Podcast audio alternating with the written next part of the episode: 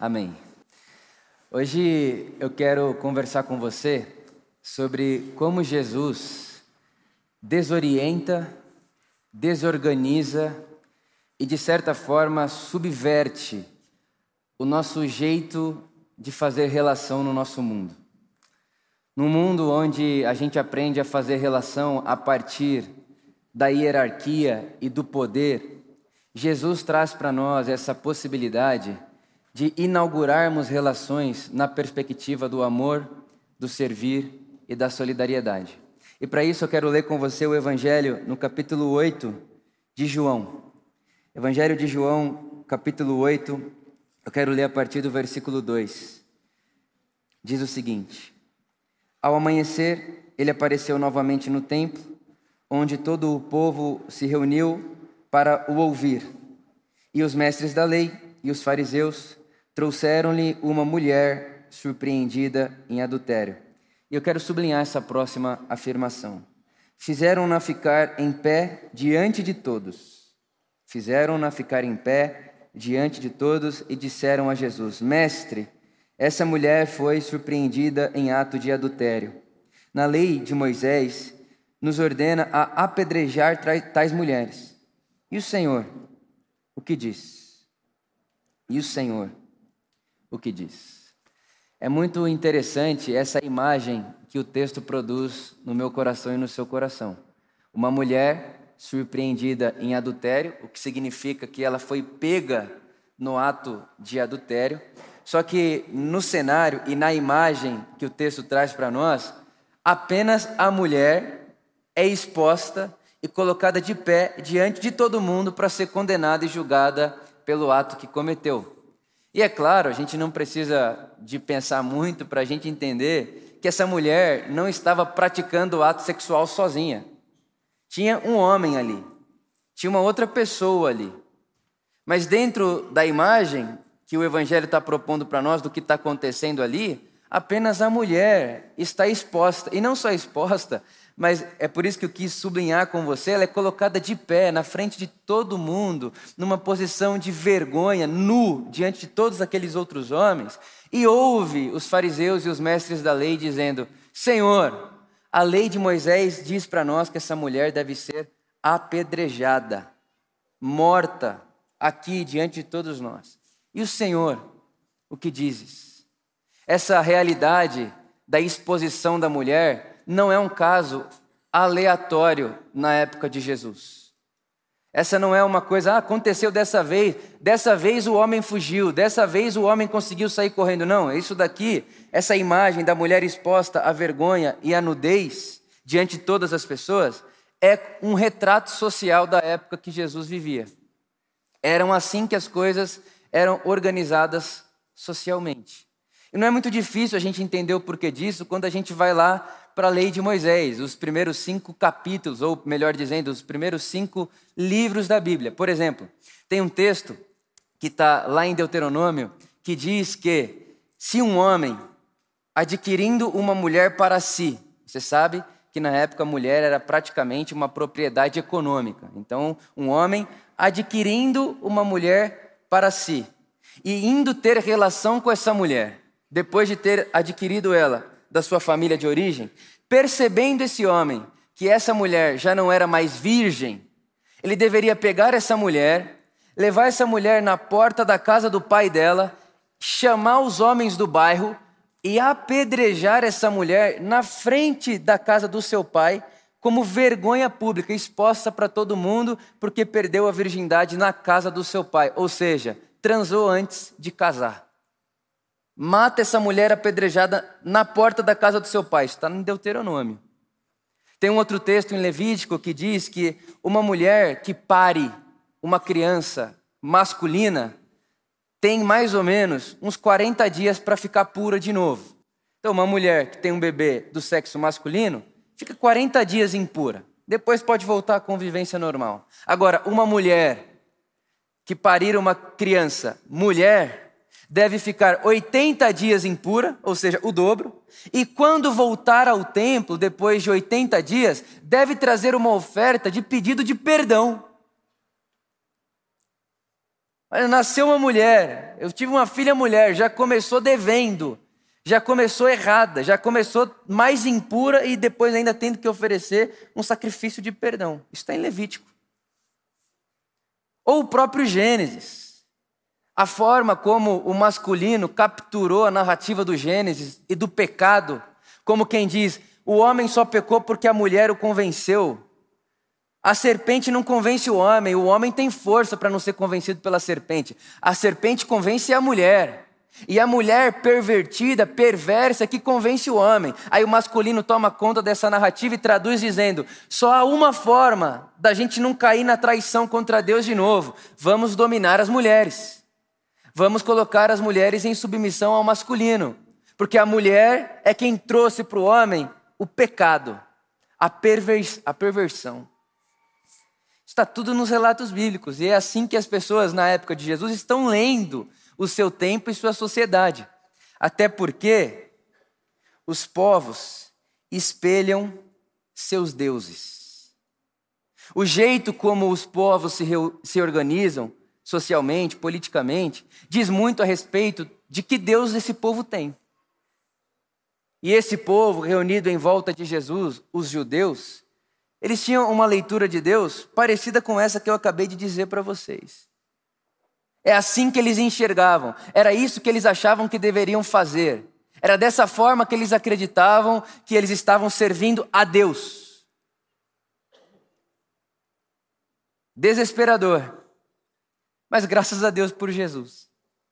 Graças a Deus por Jesus, porque Jesus é um Deus que traz para nós infinitas novidades. Jesus é o Deus da novidade. E Ele é o Deus da novidade, começando pelo fato de, sendo o Criador dos céus e da terra, se faz criatura. Jesus é o Deus da novidade porque, na palavra, nas palavras do Felipe Guimarães, ele sendo o pintor, se torna pintura. Sendo o Criador de todas as coisas, se torna parte da sua criação. E não se torna parte da sua criação de qualquer jeito. Ele se submete, inclusive, a ter que ficar num útero de uma mulher por nove meses. E Maria fica grávida. E você imagina esse contexto, essa sociedade, essa lei severa em relação à mulher, em relação à mulher grávida antes de casar. Você imagina essa mulher grávida. Como que ela vai se explicar? Como que ela vai se colocar num mundo aonde o conselho para os homens, o conselho da lei para José era: pega essa mulher grávida aí, porque ninguém engravida sem ter relação sexual, leva ela na frente da casa do pai dela e apedreja ela para todo mundo ver e mate ela cheia de pedras. Essa menina, Maria, mulher, grávida, tem que agora se proteger não só de uma pessoa ou outra pessoa, mas de todo um jeito de se organizar como sociedade. E você sabe da história, ela foge para um lado, foge para o outro. José é um homem maravilhoso, corajoso do seu lado, junto com ela fazendo isso, e nasce Jesus. E nasce Jesus num lugar pobre, feio, sujo, fedido, o que faz de Jesus mais uma vez um Deus cheio de novidade, porque quem poderia imaginar que o Criador dos céus e da terra nasceria num lugar de pobre, feio, sujo, imundo, quase como o único lugar que restou. E ele nasce ali. E tem uma teóloga, filósofa também, brasileira, chama Nancy Cardoso. Ela diz que ali, naquele lugar fedido de pobre, imundo, acontece a primeira ceia, a primeira eucaristia da história do mundo. A primeira santa ceia na história do mundo. Só que ela chama essa Eucaristia de Eucaristia invertida. Por quê? Porque todo mundo que está aqui sabe que Deus precisa servir a gente na mesa da ceia. Se não é o pão do Cristo e o sangue do Cristo, a gente não existe, a gente não vive. É Deus quem empresta a vida a nós. Todos nós sabemos disso aqui. Mas no Natal, no nascimento de Jesus, nesse momento, naquele lugar feio, sujo e fedido, que nasce o Criador do universo a partir de uma menina virgem, a ceia a Eucaristia é invertida, porque não é o Deus Criador que está servindo a gente, mas é o Deus Criador em forma de um bebê necessitado de que nós, ou melhor, a mulher Maria, o sirva. Porque se ela não coloca aquele bebê Deus, Criador do mundo, no peito, ele não sobrevive.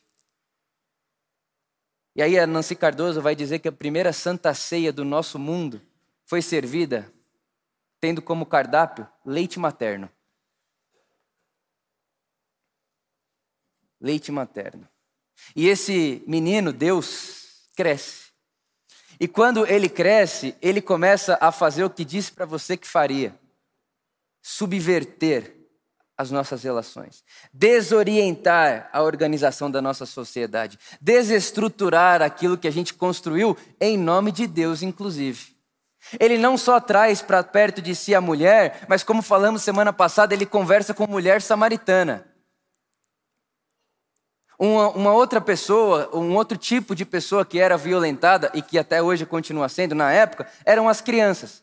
Você sabe que há muitos textos, inclusive usados e utilizados até hoje, que tratam as crianças apenas como flecha na aljava do seu pai. O que é isso? É um jeito bonitinho, poético de dizer: o seu filho vai trabalhar para você de graça, faça muitos filhos.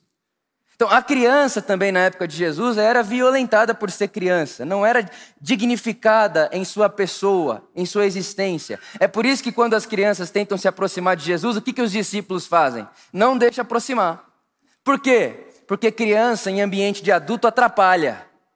Aí vem Jesus, o Deus cheio de novidade, e diz: de forma nenhuma. Pode deixar as crianças virem até mim, porque tem uma outra novidade a dizer. O reino de Deus é delas. O reino de Deus é delas. Jesus subverte a lógica da mulher, subverte a lógica da criança, subverte também a lógica da nossa própria moral. Você imagina os sacerdotes, os fariseus, os mestres da lei, ouvindo do Deus encarnado as seguintes palavras: As prostitutas e os pecadores e os publicanos estão entrando no reino de Deus antes de vocês.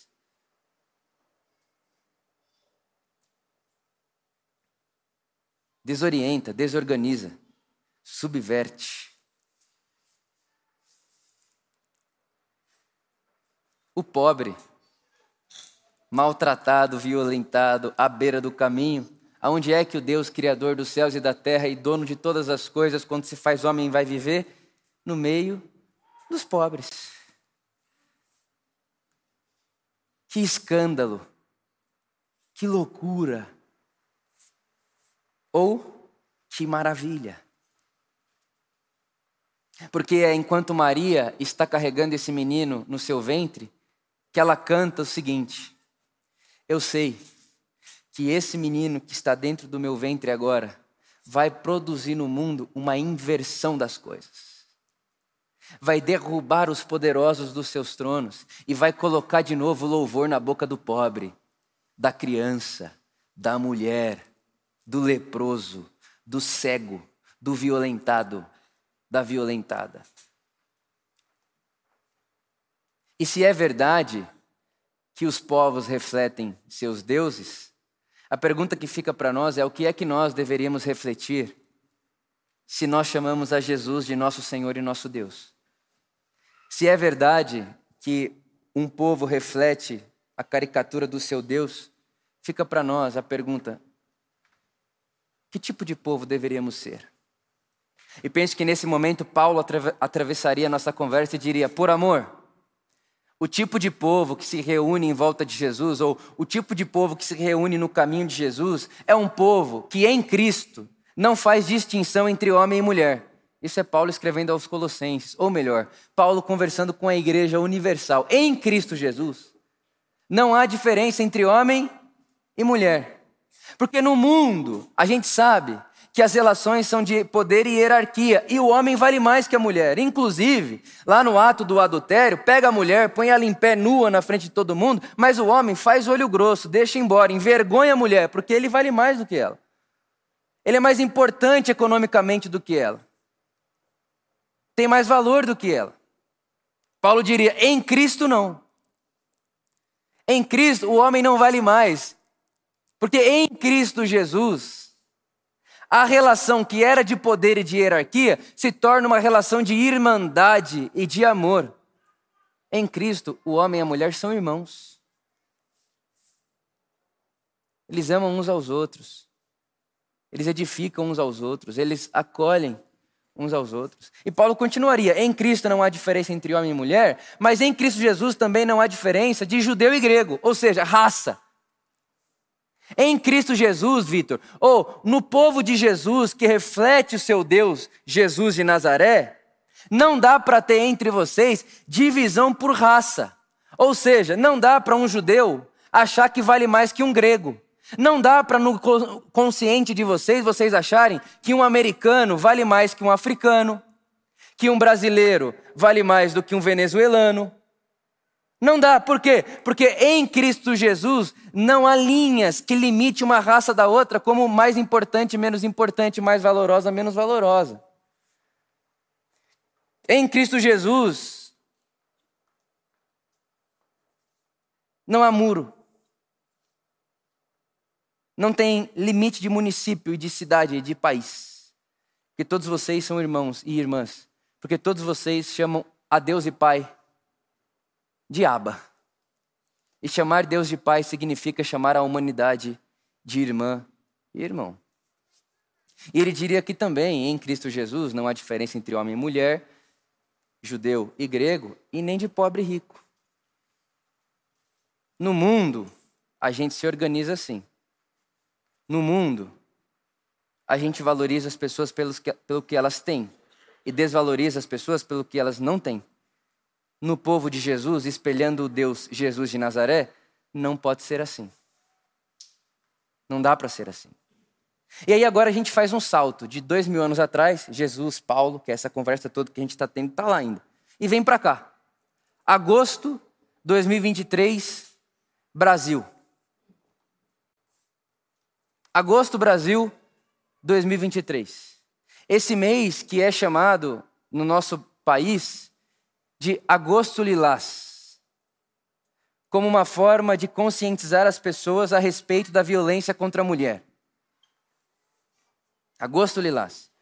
Não sei se você sabe disso, mas uma a cada três mulheres do nosso país já sofreram algum tipo de violência, física ou psicológica sexual.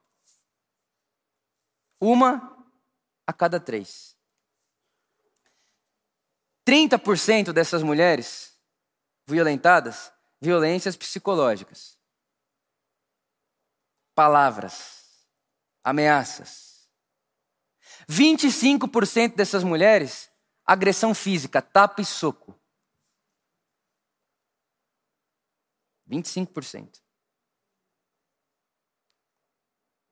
Aí talvez você olhe para tudo isso e pense, tá bom, mas o que isso aí, o que isso aí conversa comigo?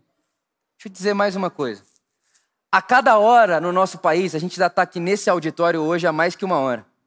Ou vai dar uma hora, daqui a pouquinho. A cada hora no nosso pa país, quatro meninas são estupradas. Quatro meninas são estupradas. E pasmem diante dessa afirmação. 40% das mulheres que notificam violência são evangélicas. 40%. Então, esse não é um recorte fora da igreja, isso faz parte da igreja.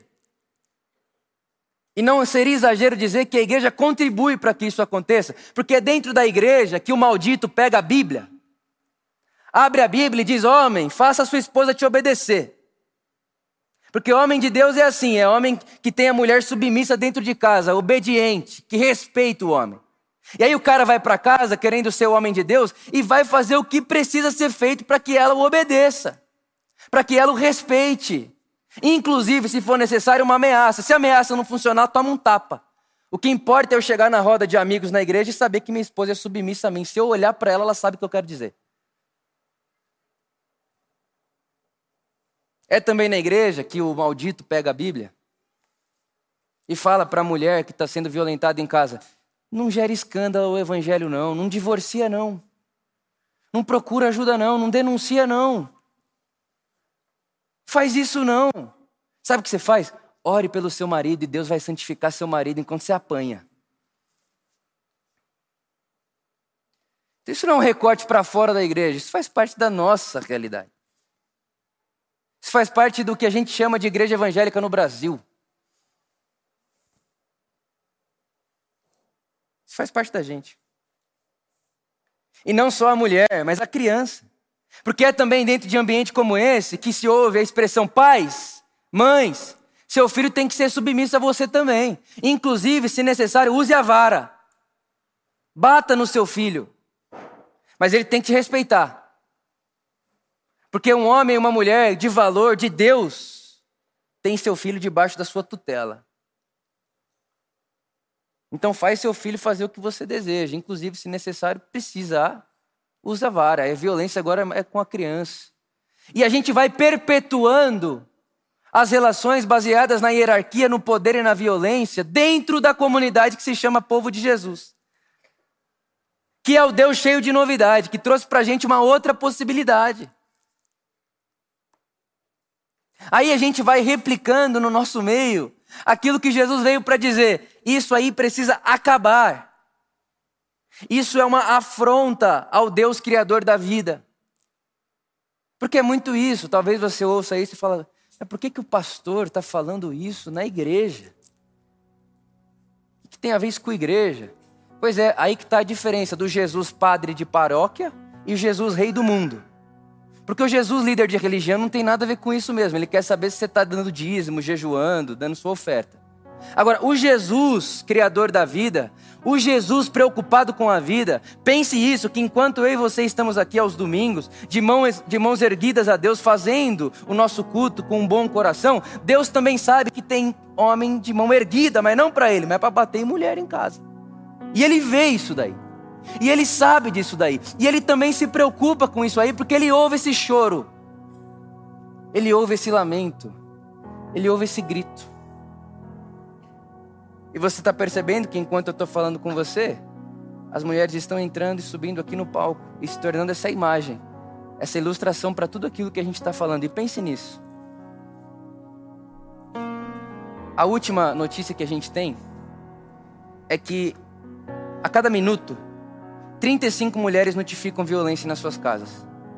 Então pensa que uma mulher entrou aqui no palco a cada dois minutos. Então, uma cada dois minutos. Se cada um minuto são 35, dois minutos, 70. Cada uma delas simbolizam 70 pessoas, 70 mulheres, que estão notificando que se sentem violentadas, física ou psicologicamente. Aí eu te pergunto: será que Deus não tem nada a ver com isso? E Ele não está chorando essa lágrima, essa dor?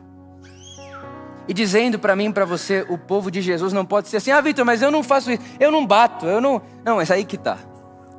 A violência não começa com um tapa. Ela começa nas palavras. Ela começa é quando você se acha maior do que o outro. Ela começa quando a gente aprende a organizar as nossas relações baseados em hierarquia de poder. O adulto manda na criança. O homem manda na mulher. E a gente vai valorizando. Ou seja, o adulto vale mais que a criança, o homem vale mais que a mulher, o rico vale mais que o pobre, o hétero vale mais que o gay, o branco vale mais que o negro. E a gente vai deixando isso permear a nossa vida, o nosso consciente, nem dá conta de que no fundo o que a gente está fazendo é só replicando um jeito de fazer sociedade que a gente não precisaria de Jesus para fazer. Para a sociedade ser organizada de forma dividida, segregada, excludente, violenta, a gente não precisa de Jesus. Jesus, ele desorienta, desorganiza e subverte toda lógica capaz de produzir violência, capaz de produzir abuso de poder, capaz de, de, de produzir hierarquia de valores. Eu valho mais do que você.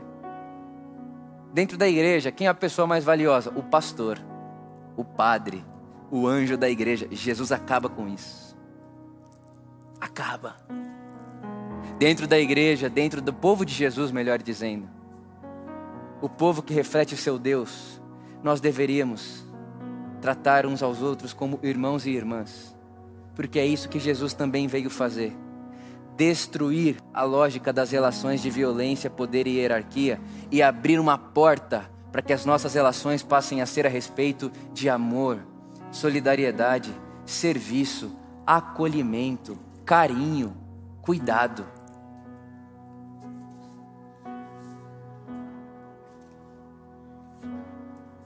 E só há uma forma da gente fazer isso.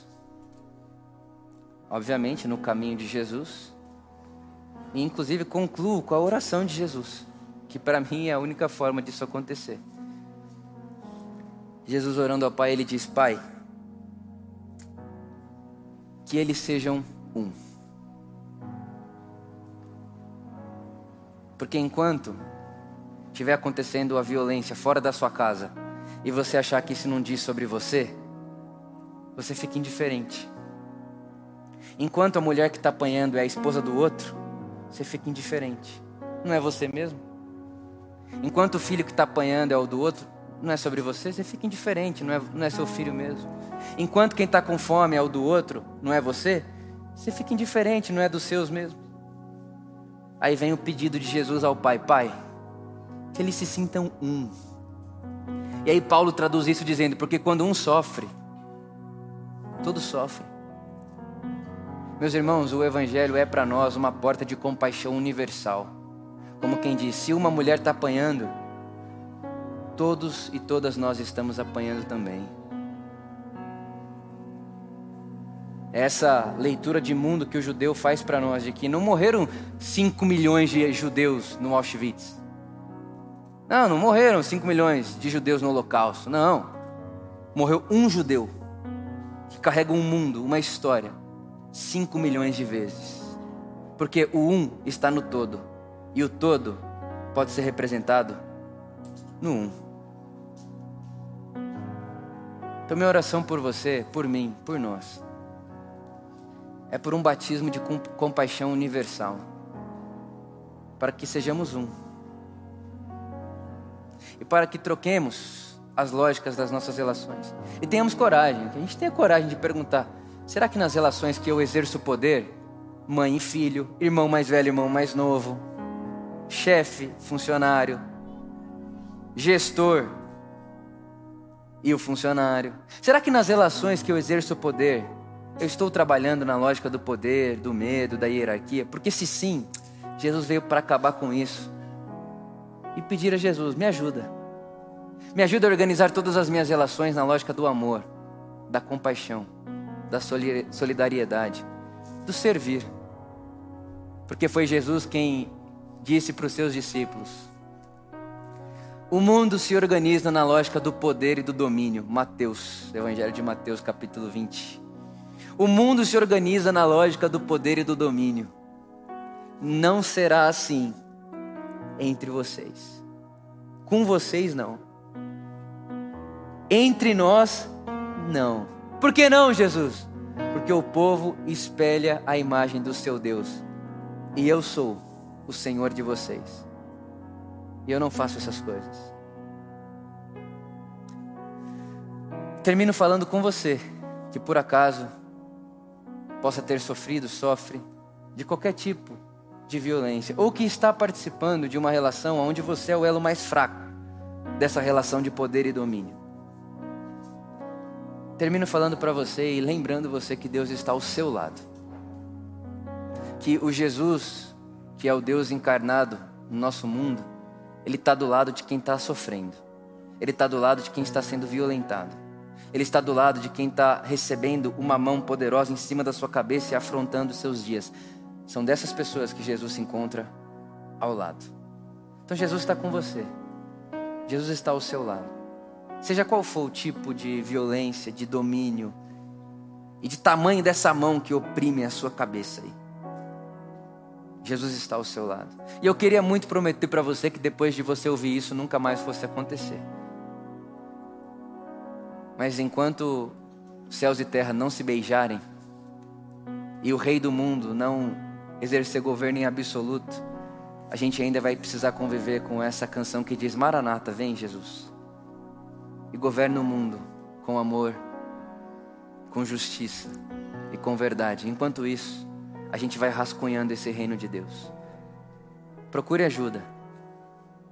Procure ajuda. Esteja perto de alguém.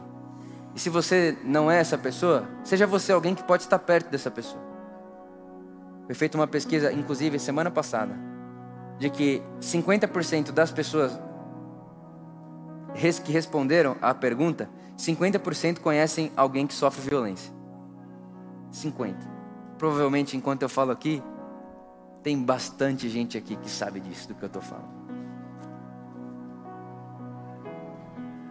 Que sejamos batizados na compaixão universal e que pessoalmente, individualmente, saibamos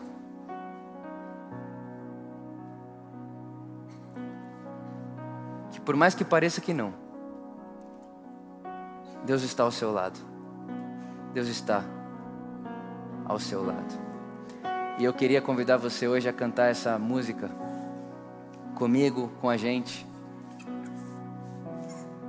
que faz coral a essa verdade mais bonita, mais avassaladora e talvez a, a, a mensagem sublinhada do Evangelho que seria: nós somos filhos e filhas amados de Deus, nós não precisamos ter medo. Somos filhos e filhas amadas de Deus. Que o Espírito Santo nos ajude a sermos povo de Jesus, o Jesus que é cheio de novidades e que conforma e que forma e que cria relações a partir sempre do amor, da solidariedade, da mutualidade e de misericórdia. Que seja assim entre nós. Amém.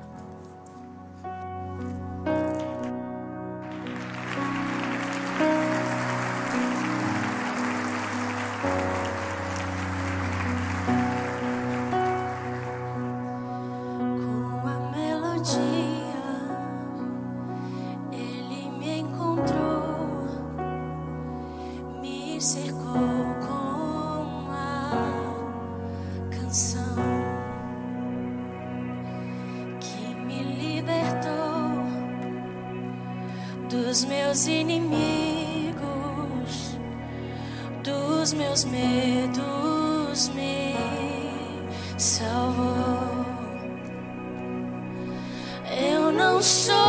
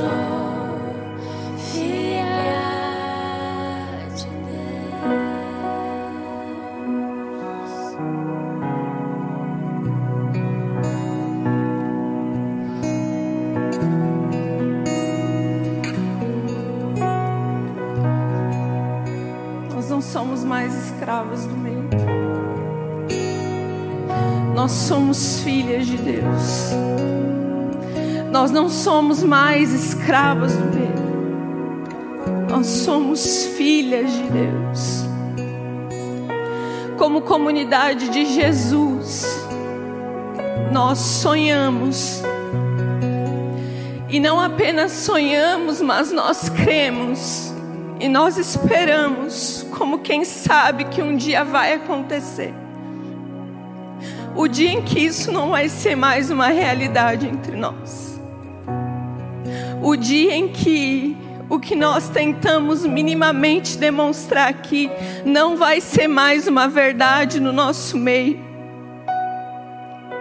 O dia em que o reino de Deus será estabelecido por completo e não haverá mais choro, não haverá mais dor, não haverá mais violência, não haverá mais abuso, não haverá mais morte não haverá mais mulheres com medo de sair de casa. E pior ainda, mulheres com medo de voltar para casa. Nós sonhamos com esse dia. Nós esperamos esse dia, mas também nós não só sonhamos e esperamos, nós estamos engajados em rascunhar aqui e agora essa realidade, antecipando como as coisas devem ser, denunciando todo tipo de injustiça, de violência, de falta de dignidade humana. Nós somos convidados a rascunhar esse reino, a antecipar, a trazer para o mundo um vislumbre desse dia, onde o amor governará por completo onde a realidade será que não há realmente homem, mulher, judeu, grego, escravo ou livre, pois Cristo será tudo em todos. Cristo é tudo em todos, é isso que nós cremos. E é isso que nós estamos rascunhando como comunidade de Jesus, como igreja por amor. Jesus se importa com esse assunto. E quando nós escolhemos seguir o seu caminho, o que nós estamos escolhendo é se importar com o que ele se importa, é falar sobre o que ele fala, é amar o que ele ama, é denunciar o que ele denuncia. Nós estamos engajados nessa causa a causa da vida, da dignidade, da igualdade e, acima de tudo, do amor. Porque todos nós, todas nós somos filhos e filhas de Deus, não escravos do medo. Então, se você está aqui hoje, você é essa pessoa. Não fique escrava do seu medo de falar, de pedir ajuda, do seu medo de fazer alguma coisa para não ser mais refém dessa situação. A gente sabe que isso não é fácil, não é tão simples assim. Mas eu quero te dar uma mensagem de esperança, quer dizer que você não está sozinha. Procure o corpo de Cristo perto de você. E não necessariamente aqui eu estou falando de igreja, de pastor também. Nós estamos aqui à disposição de quem quiser, de quem precisar. Mas muitas vezes o corpo de Cristo perto de você vai ser uma amiga vai ser uma familiar, vai ser uma colega de trabalho, vai ser uma delegacia, o que quer que seja, onde você encontrar acolhimento, amor, alguém que te dê a mão para ser o seu suporte, a sua rede de apoio nesse momento. Procure essa pessoa. Você não precisa passar por isso sozinho. Nós somos uma só humanidade. Nós sentimos a sua dor com você. A sua dor importa. Para a gente e principalmente para Jesus, que através da gente quer acolher essa dor e quer que você não passe por ela sozinho. Então lembre-se disso. Não fique refém desse medo de falar. Procure ajuda. Procure alguém que seja o corpo de Jesus para você. Rede de apoio. Nós não somos escravas do medo, nós somos filhas de Deus. E Deus se importa com a nossa vida. Jesus se importa com a sua dor.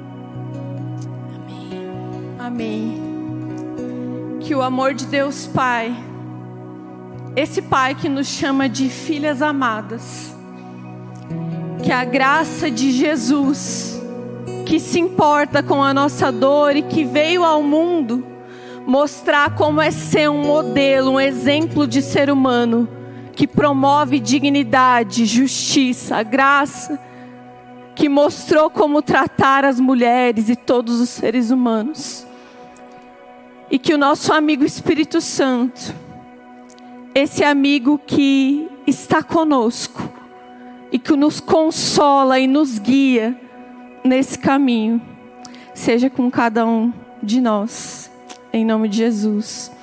Amém.